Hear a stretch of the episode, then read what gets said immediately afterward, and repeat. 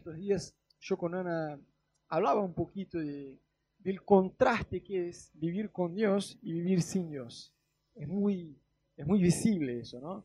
Si vos mirás el mundo, como está el mundo hoy, este, a mí me encanta ver algunas cosas en la Biblia, cuando la Biblia compara eh, el resultado de vivir con Dios y de vivir sin Dios, en la Biblia es visible la diferencia de paz. Y de eso quisiera hablar con ustedes hoy, ¿no? O sea, conociendo al Dios de paz. Este es el tema de hoy. Quisiera hablarles un poquito de paz. Porque ves que el libro de Isaías nombra a Jesús de varias formas. Maravilloso, consejero, el Padre de la eternidad. La Biblia dice que Dios es bondadoso, misericordioso, todopoderoso, fiel, justo. Bueno, todo lo de bueno que hay, poner en Jesús. Pero a mí me encanta una definición que está en el libro de Isaías 9, que dice que Jesús es el príncipe de paz. Y este es un contraste impresionante con el lío que está el mundo. ¿no? Muchas veces uno dice, oh, si Dios es bueno, no sé si por ahí vos ya dijiste eso, pensaste o alguien ya te lo dijo, eh, che, si Dios es bueno, ¿por qué el mundo está como está? ¿Por qué hay tanta maldad en el mundo? La Biblia ya dice, ¿no? Que el mundo está bajo el maligno. Entonces, por esta sencilla razón, el mundo está el lío que está hoy. Y a mí, a mí me suena gracioso cuando el mundo trata de hablar de paz, porque es muy distinto a la paz que la Biblia describe a nosotros. En Juan 14, 27, Jesús dice así, les dejo mi paz y no se la doy a ustedes como la da el mundo. Es decir, Jesús está diciendo, yo puedo dar paz a ustedes, pero no como el mundo da. Yo le voy a dar mi paz de otra forma.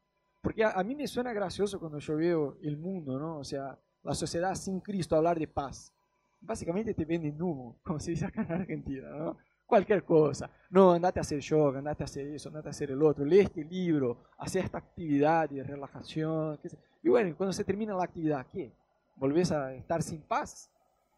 cuando terminas el libro, eh, no, no disfrutar la paz, o sea, te venden humo, cualquier cosa. Eh, yo creo que la paz que Cristo nos ofrece, como él mismo bien dice en la Biblia, no se la da a nosotros como el mundo nos da. O sea, es una paz que uno no merece, que uno solamente recibe. Él no dice, les vendo mi paz. no dice, se las doy a ustedes, es gratuito, es un regalo. Un regalo uno no merece, uno se recibe y listo, ya está. Entonces la paz de Dios, yo para mí va mucho por esta imagen como de un faro marítimo. Porque el mundo te vende la paz, entre comillas, te ofrece esta paz pasajera, temporal y trucha, con el siguiente pensamiento, que es una ausencia de problemas. Si está todo bien, está todo bien. Si está todo mal, está todo mal. Así funciona el mundo, ¿no? Si, te echaron el trabajo, no puedes disfrutar paz. Te echaron el trabajo, capo. Tenés que sufrir, ¿no? Si, qué sé yo, estás enfermo, tenés que sufrir. Si tu suegra te viene a visitar de Brasil, tenés que celebrar. Ves que el mundo te ofrece la cosa así, una paz trucha. Pero la paz de la vida yo creo que como este faro marítimo, alrededor tuyo puede estar un caos, pero vos estás inquebrantable, vos estás firme en lo que dice la Biblia. No importa tu entorno. Sabés que yo muchos años atrás, cuando todavía vivía en Brasil, yo daba clases en una escuela de cine y volviendo a casa, ya era como unas 11 de la noche, este, cuando recién entré en mi auto, tocó el celular y era una llamada de un familiar diciendo que otro pariente mío, un familiar muy cercano, este, había intentado el suicidio, suicidarse, ¿no? Y bueno, este es el tipo de noticia que cuando uno recibe, puede decir, wow, eh, como que tu alma es un volcán emocional, ¿no? Que te sale. Y fue como, ponele dos, tres minutos. Yo me tomé el tiempo antes de prender el auto para ir al hospital donde estaba este pariente mío. Y yo me tomé el tiempo de orar yo respiré hondo y dije, Jesús, yo quiero recibir de tu paz, yo no, yo no me quiero estresar con esta situación. Obviamente voy al hospital, voy a ver qué tengo que hacer y todo, pero dame de tu paz. Y por dos minutos, chicos, fue como si Dios hubiera tirado un balde de agua fría en este volcán emocional que empezó con toda esta noticia, y yo fui re tranquilo. Este pariente hasta hoy sigue vivo, está todo bien, Dios estaba en control de todo, ¿no? Pero yo digo, esta es la paz que Dios nos da, que no depende de que las cosas no vayan bien. Entonces, para entender la paz de Dios, yo creo que en primer lugar tenemos que desechar algunos conceptos equivocados de paz que tenemos. Porque por ahí vivimos en una sociedad que nos dice, ah, mira, eso es paz. Y por ahí algunos de ustedes pueden ya haber escuchado, quizás comparten este pensamiento, que paz es tiempo. Algunos dicen, no, Rodolfo, yo vivo estresado y quemado porque no tengo tiempo de hacer las cosas que tengo que hacer. O sea, tengo muchas cosas. Tengo que arreglar la casa, tengo que cuidar a los hijos, tengo que trabajar. bueno, son muchas cosas que tengo que hacer y el tiempo no me alcanza. Y por eso entonces yo me quedo muy estresado, muy quemado la cabeza por el tema del tiempo. Pero si vos sabés que hay muchos, muchos, muchos jubilados que justamente cuando se jubilan se están como depresivos, bajoneados y vuelven a trabajar muchos. Porque, ves, el tiempo no es la solución. Tener tiempo para estar al pepe, por así decir, eso no, no te da paz, te da más tiempo solo. Sencillo así. De no ser así, los jubilados deberían ser las personas más felices del mundo, pero muchos se vuelven depresivos justamente cuando se jubilan. Es una locura eso, ¿no? Entonces el tiempo no es paz en sí mismo. O por ahí otro concepto equivocado que a veces tenemos. No, Rodo. Eh, tiempo es solo mitad. Si yo tuviera tiempo en un bolsillo, en, el otro bolsillo mucha plata, uh, ahí sí tendría paz, porque tendría tiempo para disfrutar y plata para disfrutar. Porque tener solo tiempo me quedo como un estudiante, ¿no? Ahí en casa, mirando la pared, no tengo que hacer. Pero si yo tuviera tiempo y plata, por ahí tendría paz. Pero si vos te fijas, hay muchos este, actores de Hollywood, no sé si te ubicas, pero el sueldo de un chabón de este, de una película, eh, vos y yo teníamos que vivir 50 vidas para alcanzar tener 5% del sueldo que ganan en una sola película. Y muchos se suicidan. Y yo te digo, tienen ambas cosas. Tienen tiempo para quedarse al pepe, porque al hacer una película tienen plata de por vida. De, por vida no, tienen plata de por 25 generaciones. Tienen tiempo y plata y aún así se suicidan. ¿Por qué? La paz no está en eso. Es un concepto que muchas veces nosotros agarramos del mundo.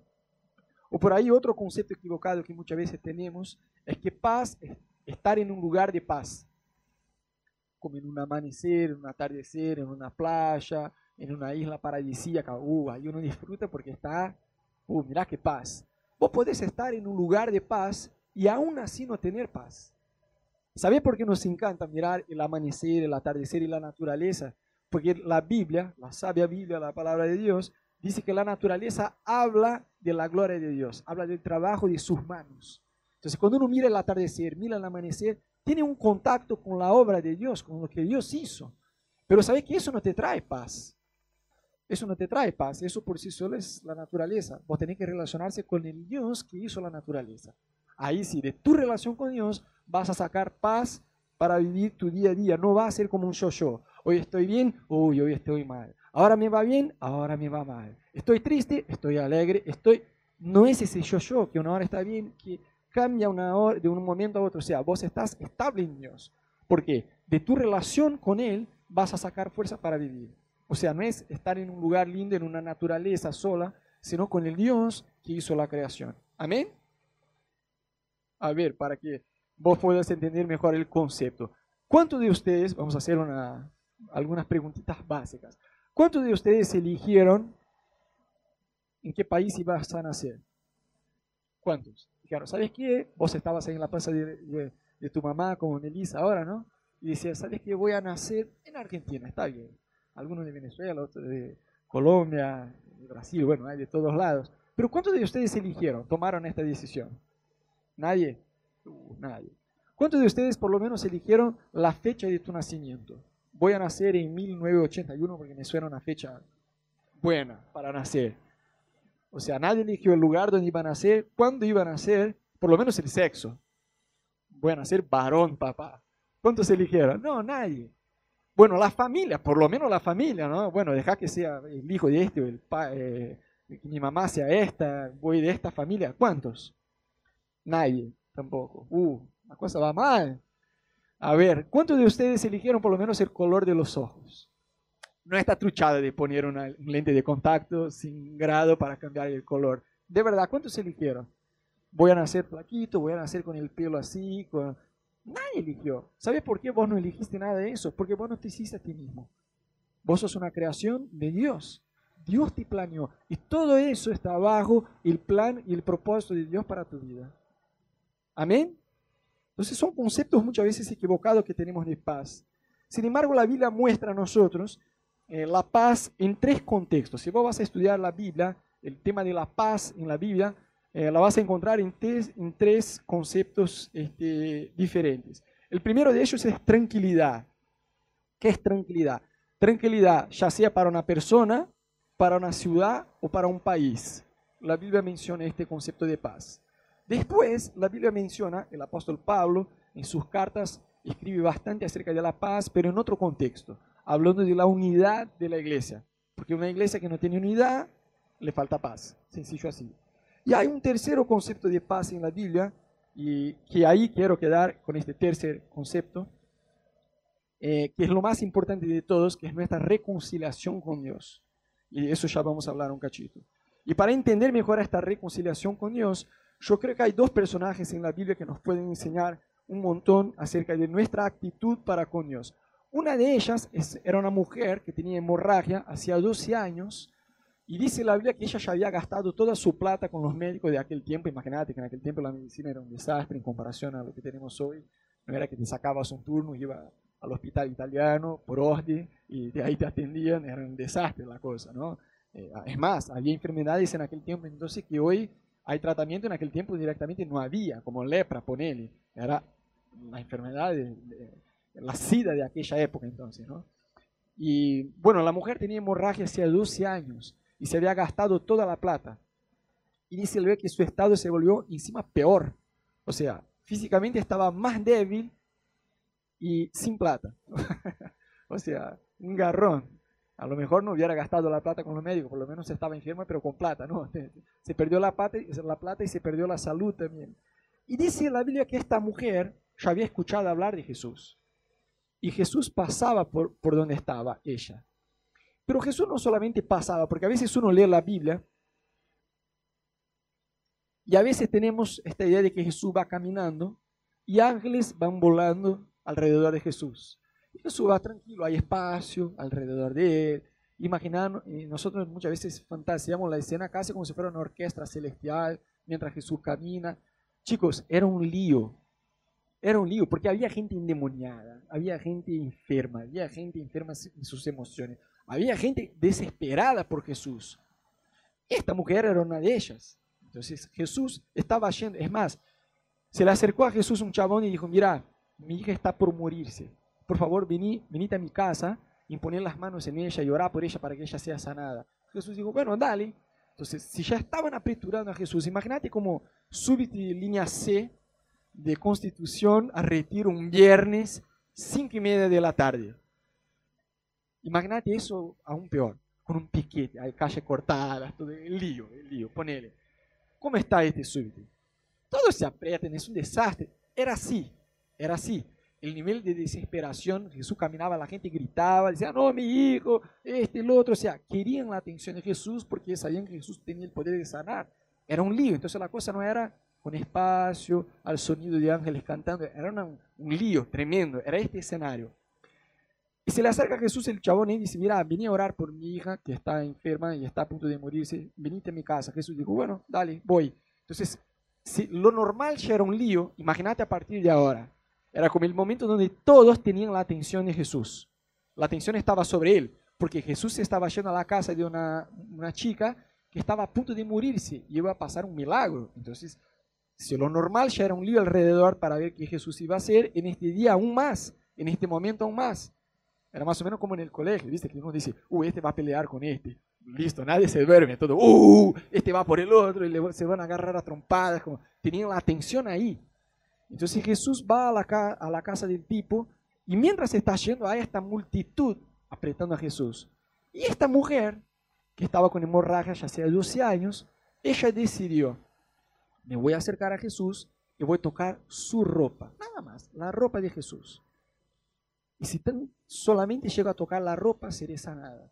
¿Quién dijo eso a ella? Estaba en la Biblia, no, ni siquiera tenía la Biblia como la tenemos hoy. Hizo un curso de cómo ser sanada de hemorragia hace 12 años. No, ella simplemente había escuchado acerca de Jesús y creyó.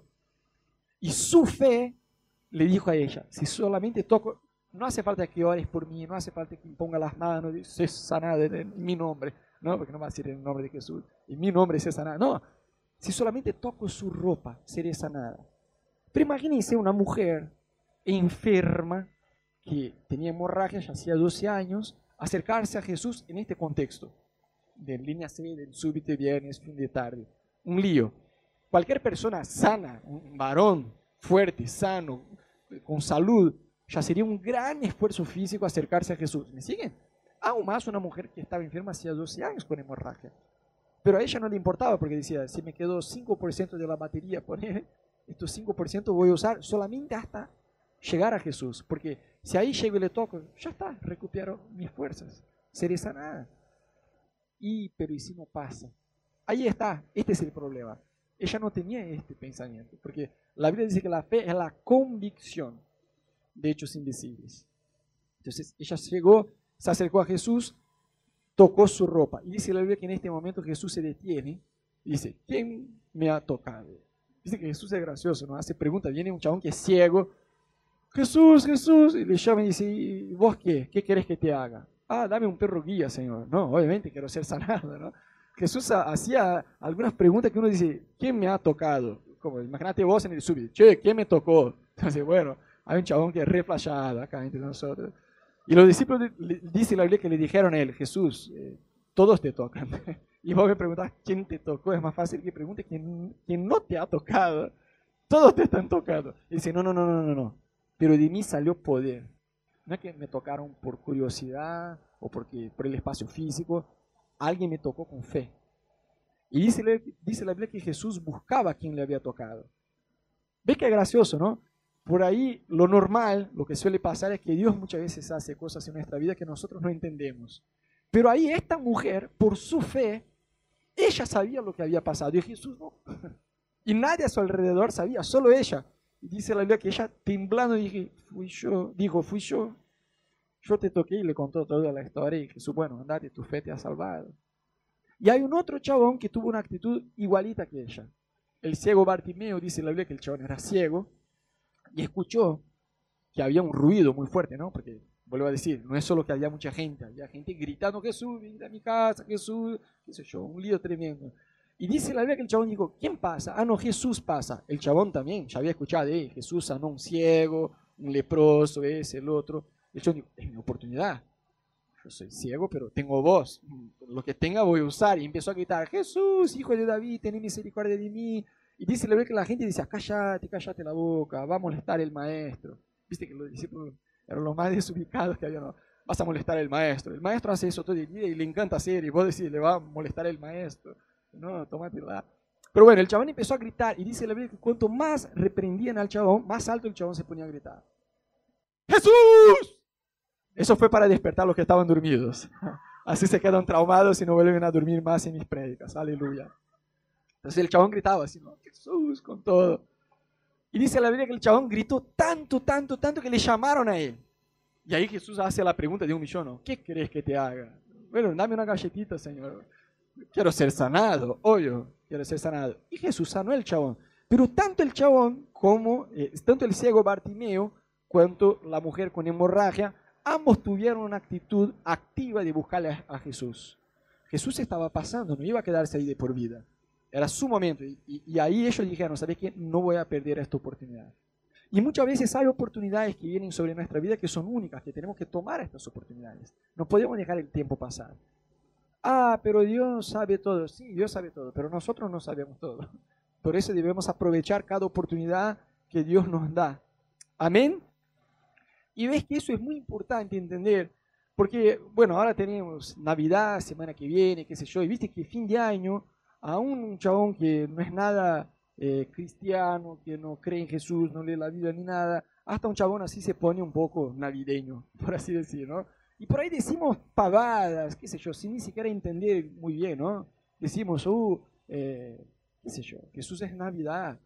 Sí, Jesús es Navidad, pero ¿qué quiere decir eso? No, qué sé yo, posteé hoy en Facebook la hashtag Jesús es Navidad y decimos pavadas, ¿no? Como, ah, felicitaciones, muchas felicidades, que Dios te bendiga, bendiciones. Pero muchas veces decimos pavadas así, no entendemos al cierto qué quiere decir Jesús es Navidad, o por qué Jesús vino, o es más, por qué murió, y por qué murió en una cruz, por qué Jesús no murió de hambre, o por qué Jesús no murió, eh, qué sé yo, por una enfermedad cualquiera. Por ahí muchas veces decimos, ah, Jesús vino a morir por nosotros. Está bien, pero ¿por qué? No, ni idea, Rodolfo. Lo escuché desde niño, ¿no? Y a veces repetimos cosas sin eh, ni siquiera entender. Y está bueno entender algunas cosas. Dice que en el mundo natural hay leyes, ¿sí o no? Si yo tiro esta Biblia desde acá, ella se va a quedar flotando acá el aire o se va a caer.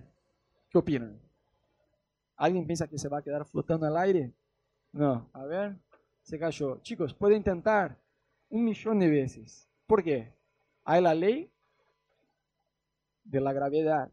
Puede intentar cuantas veces yo quiera. Ahora yo te pregunto, ponele que hay un niño muy chico que todavía no habla, no camina, un nene, ¿sí? Por ahí no entiende muy bien la ley de la gravedad porque no tiene madurez para entender. Y ponele que este niño se tira de un edificio de 20 pisos, desde la terraza. ¿Qué va a pasar con este niño? ¿Cuántos opinan que el niño va a quedarse flotando en el aire? ¿Alguien piensa? No, va a caer. Ponele que hay un otro chabón que ya es grande, pero es muy testarudo, casi al nivel de Ana Raquel. Y el chabón dice, no, yo no creo en esta pavada de ley de la gravedad. Para mí es toda una pavada, yo no creo, eso no existe. Es una invención de la cabeza de ustedes para lidiar con la muerte, qué sé yo. Y se tira del edificio. ¿Qué va a pasar con el chabón? ¿Va a quedar flotándose al aire o se va a caer? Va a caer. El nene y el chabón, el que no cree, el que no entiende, no importa, van a caer igual, porque la ley existe simplemente así y va a seguir ejerciendo su fuerza y su poder sobre aquellos que creen o no creen, sobre aquellos que entienden o no entienden, sobre aquellos que dudan o no dudan. Y hay leyes espirituales que son igualitas de este ejemplo. No importa si vos crees o no, si entendés o no, están y ejercen influencia sobre tu vida. Entonces está bueno que vos y yo sepamos de qué se trata estas leyes. Entonces, eso tiene que ver por qué vino Jesús, por qué decimos Navidad de Jesús, Jesús vino. Bueno, celebramos el nacimiento de Jesús, está bien. Celebramos en la, en la Navidad el nacimiento de Jesús, en la Pascua su muerte y resurrección. ¿Pero por qué? Porque Jesús vino. Entonces, hay cuatro leyes que les quiero hablar de una forma muy prolija y con eso cerramos este, acerca de eso, de por qué vino Jesús. ¿no? Entonces, la primera ley que les quiero mostrar es que Dios nos ama y tiene un plan para nuestra vida. Ah, Rodo, eso es una frase memorizada, cliché de impacto que ustedes hablan todo el año en el culto navideño. No, no es. Eso es verdad. La Biblia, nosotros creemos, a mí me causa gracia que a veces hay gente que dice, no, yo no creo en la Biblia porque hombres la escribieron. Y sí, sería más fácil que eso, un caballo hubiera escrito la Biblia. Obvio que hombres la escribieron. Si Jesús vino como hombre a morir por los hombres, ¿qué tenía más sentido que usar hombres para escribir la Biblia? Obvio. Hombres falibles escribieron acerca de una verdad que es infalible. Esta es la diferencia. La inspiración de eso no, es difícil darse cuenta. Si vos te pones a leer, vas a Proverbios, dices, uh, Salomón, aunque fuera un genio, nadie tenía un cerebro tan inteligente para escribir verdades así, ¿no? Y cómo coinciden los textos entre sí. Entonces, eh, la Biblia creemos que es la palabra de Dios, pero hasta la palabra de Dios es gracioso que vemos en el libro de Juan 3:16, que dice que de tal forma amó Dios al mundo, que envió a Jesús para morir por aquellos y, aquellos que le creen a Él no mueran, sino tengan vida eterna, es lo que dice la Biblia. Pero a mí me llama la atención, porque aún la Biblia siendo inspirada por Dios, Juan nos llegó a entender, nos llegó a... El propio Dios nos supo decir una palabra, Juan, para describir el nivel de su amor. Flashamos un poco juntos. Imagínense Juan escribiendo, ¿por qué Jesús, el Espíritu Santo le soplaba, ¿no? ¿por qué? Bueno, ¿por qué? Dale, Señor. No, no, para, para que estoy pensando. Estamos flasheando. No, no. La Biblia no dice. Dice, ¿por qué? Dale. No, no, no, estoy pensando, para. Porque buscaba una palabra para describir su amor por nosotros. Dice, bueno, ponele de tal forma, como no, la encontré. No la voy a encontrar. Porque de tal forma amó, ahora no, no ponga el mundo, no, porque de tal forma amó Camilo, que envió Jesús para morir por Camilo, para que Camilo no se muera pero tenga vida eterna. En lugar de leer mundo, pone tu nombre, pone mi nombre. Porque a veces decimos, sí, Dios ama el mundo. Y en este Dios ama el mundo la cosa queda un poco abstracta. No, sí, Dios es verdad, Dios ama el mundo todo, pero aun si fuera solo vos, Dios había venido solo por vos. Amén. Entonces sí, Dios te ama y más que Dios te ama, Dios tiene un plan para tu vida. Dios es como un guionista, ya tiene un guion preparado para tu vida y es un guion de bendición. Amén. Bueno, entonces Dios nos hizo para tener comunión, para tener una amistad con Él. Dios no nos hizo para ser esclavos de Él. Dios es Dios, hizo la tierra con su palabra sola. Dios no necesita esclavos. ¿sí? Entonces Dios nos hizo para ser amigos de Dios. Pero dice la Biblia que todos pecamos. Romanos 3:23, Romanos 3:10, Romanos 6:23, son varios versículos que dice, porque todos pecaron y están apartados de Dios por el pecado. Es más, la Biblia dice que el pecado hace separación entre nosotros y Dios. Y a mí me encanta eso porque se acaba con el discurso este de mi religión es la correcta. Alguien ya conoció a alguien así, fanático. Oh, qué garrón, ¿no? Aparte es aburrido, ¿no? No, tu religión es la equivocada, la mía es la correcta. Yo tengo la razón, yo soy el dueño de la verdad, aleluya. Vos vas al infierno, yo voy al cielo. ¿Ves? Ah, es un orgullo que va a decir, uh, con, este, con esta humildad, este se va, va a ser el primero de la fila del cielo, ¿no? Entonces, la Biblia dice que todos, no dice, bueno, casi todo, fulano, o este o el otro, no. Vos, yo, el príncipe de la Inglaterra, el presidente de la República, el líder del eclesiástico más conocido en el mundo, no importa, la Biblia dice que todos pecaron y están apartados de Dios. Es más, la Biblia dice que no hay ni siquiera un justo, ninguno siquiera. O sea, la Biblia no pone una excepción, no, casi todos, pero este, este y este, este nunca pecaron. No, la Biblia dice, todos pecaron están apartados de Dios. Es lo que dice la Biblia. Entonces el pecado, dice la Biblia, que hace separación entre Dios y nosotros. Y muchas veces nosotros tratamos de justificarnos, ¿no? Decimos, no, pero yo nunca maté, nunca robé. ¿Ves? A veces uno se compara, qué sé yo, hay noticias que son rarísimas, ¿no? El padre eh, abusa sexualmente a la hija y después se suicida y se tira, tira el nene por la ventana. Decir, yo jamás voy a hacer eso, ¿no? Entonces a veces uno se compara con, con ejemplos muy heavy y dice, uh, no, eso jamás hice, jamás lo voy a hacer, así que yo soy más santo que este. Pero yo te digo, si yo te presto mi billetera, o si vos encontrás una billetera en la calle, ponele, y vos estafás cinco pesos o mil pesos, tenés una actitud de chorro igual. No importa si robaste cinco pesos o si robaste mil pesos o un millón de pesos, ¿me entiendes? Es igual. Ponele que vos sos el dueño de un mercado, de un chino, este mercado que tiene. Y ponele que ahí tiene cuatro cajas y hay una cámara de seguridad filmando. Y vos desde tu casa ves ahí, y uh, me parece que el tercero o el cuarto eh, cajero me está estafando el chabón este. Yo lo veo desde mi casa. El chabón agarra el vuelto y le pone en su bolsillo cinco mangos todos los viernes a las cinco horas de la tarde. Qué chorro este. ¿Qué vos ibas a hacer si vos fueras el dueño del mercado? Ah, bueno, Juan, yo te el chorro lo vamos a poner el apodo de Juan. Yo te voy a promocionar, vos vas a ser ahora el gerente de todo, todo el mercado, te voy a poner a cargo de... No, el chabón te está estafando, ¿me entendés? O sea, muchas veces nos comparamos, nunca maté, nunca robé, nos comparamos a otras personas. Pero no tenemos que compararnos a otras personas, porque la Biblia no dice, sean santos como fulano, como el vecino, como este, o como el pervertido. Jesús dice, sean santos como yo soy santo. Entonces, nuestra referencia es Jesús, no el vecino lado. Y sigue.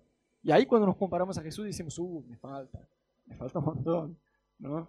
Entonces, mejor diciendo, si vos murieras hoy, ¿estás seguro que irías al cielo? Es una buena pregunta para hacer. Ve que la Biblia dice que hay más sabiduría en un velatorio que en una fiesta de cumple.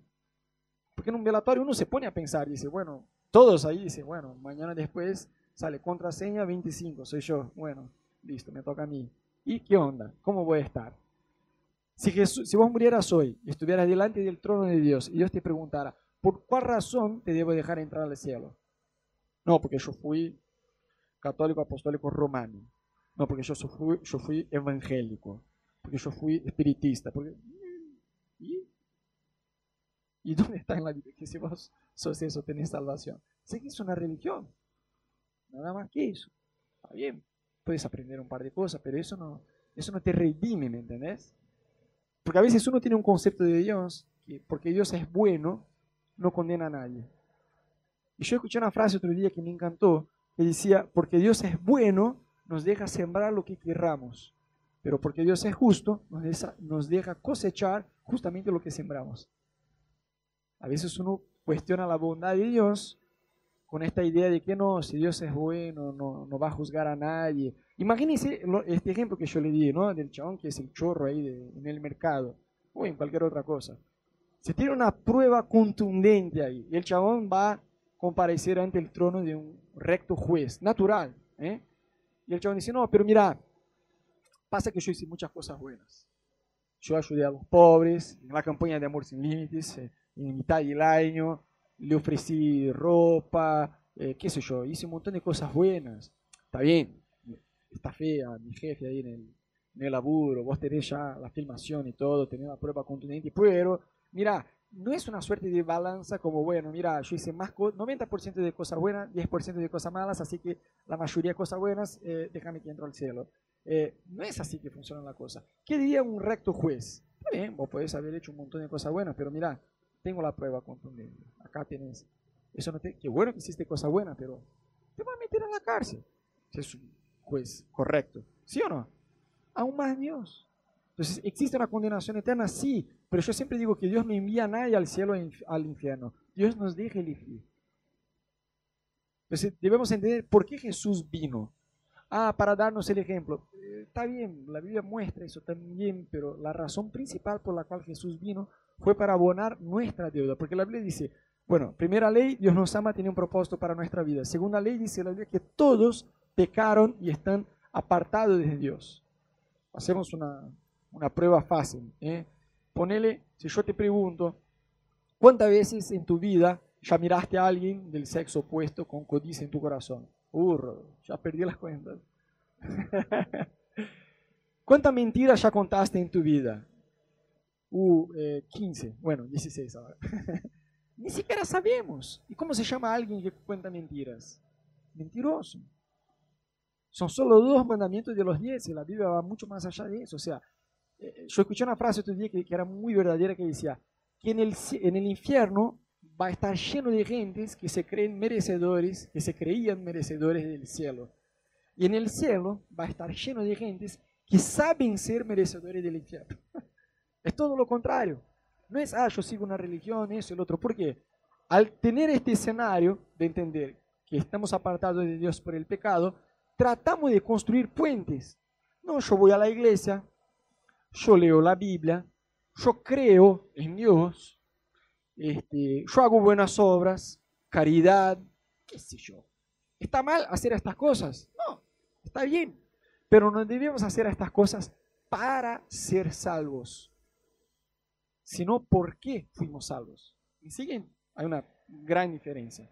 Entonces, eso es tratar de justificarse a sí mismo. Yo tengo una religión. Religión por religión hay un montón. Digo, eh, en su esencia como el fútbol. Hay varios equipos, pero en su esencia son 11 pibes corriendo todas una pelota. O sea, cambia el nombre, pero da igual. La religión es solamente un intento de acercarse a Dios. Eh, yo siempre digo, yo no tengo religión, yo soy hijo de Dios, creo en la Biblia y Jesús, punto. Dejen de etiquetarme, no, pero vos sos bautista, vos sos pentecostal, neopentecostal, ni siquiera entiendo lo que me quieren etiquetar, ¿no? Yo soy de Cristo, creo en la Biblia y punto, en Jesús. Ya está. Entonces, entender eso, que la religión no tiene el poder de hacer un puente que nos lleve a Jesús.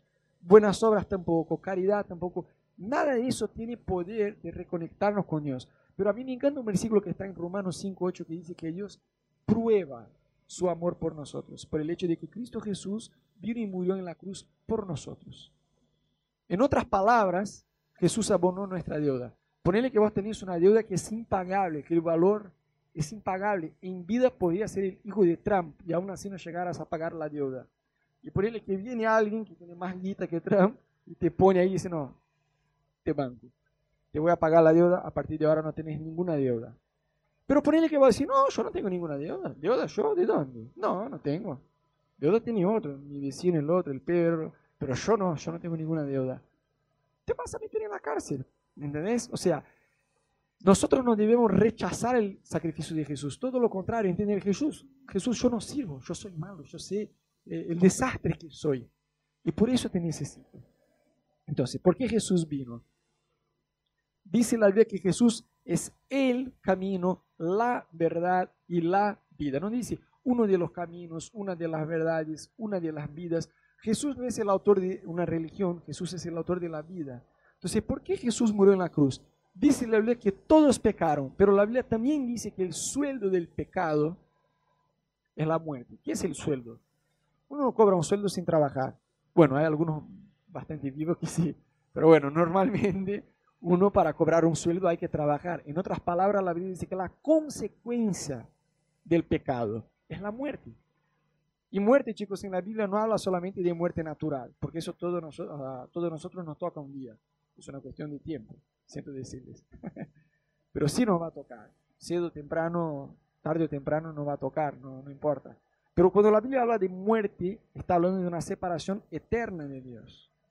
Entonces no es que es un tema importante pensar, es un tema recontra importante pensar. Entonces, contestando a la primera pregunta, ¿por qué Jesús murió en la cruz? Por nosotros, por mí, por vos, por mis errores, por tus errores. Dice la Biblia que no hay perdón de pecados sin derramamiento de sangre. ¿Quién instituyó esta ley? Dios.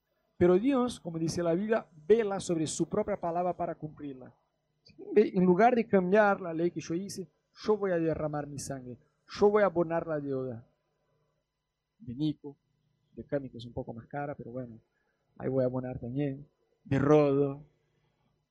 Y yo no quiebra porque su misericordia dice la Biblia que no tiene fin. Entonces Jesús vino y a través de Jesús sí podemos reconectarnos con Dios y volver al plan original de Dios. Entonces, por esta sencilla razón, Jesús vino.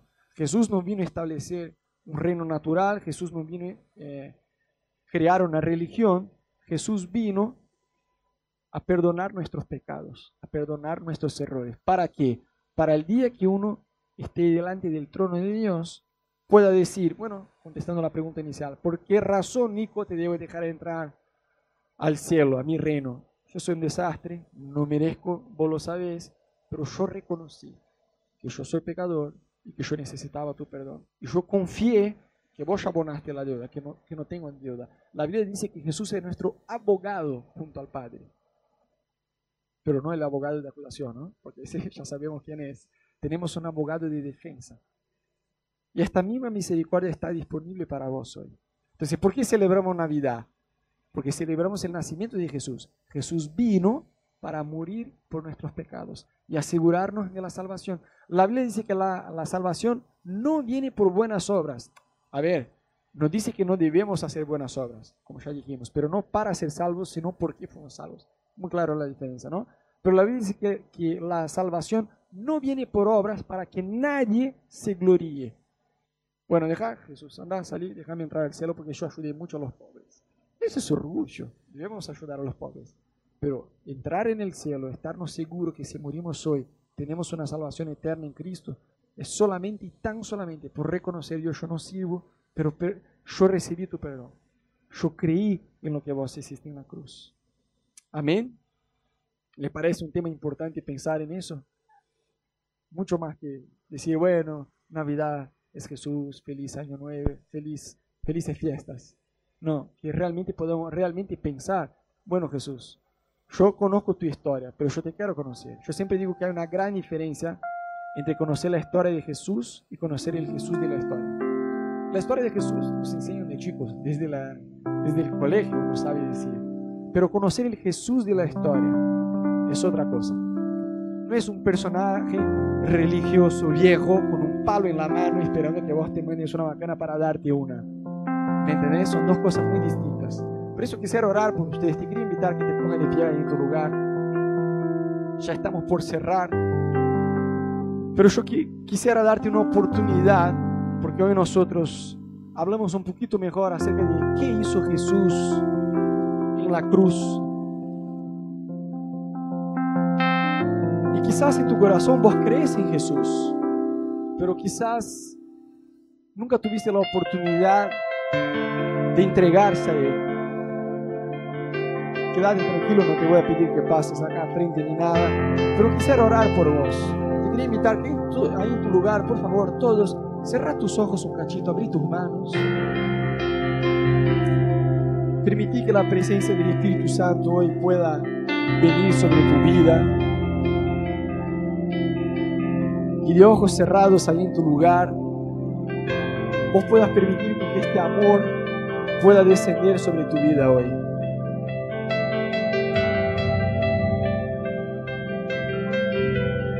Yo no conozco tu trasfondo familiar, tu entorno, donde vivís, de dónde viniste. Pero Dios sí lo sabe. Y hoy hay misericordia por tu vida. No dejes pasar esta oportunidad hoy delante tuyo.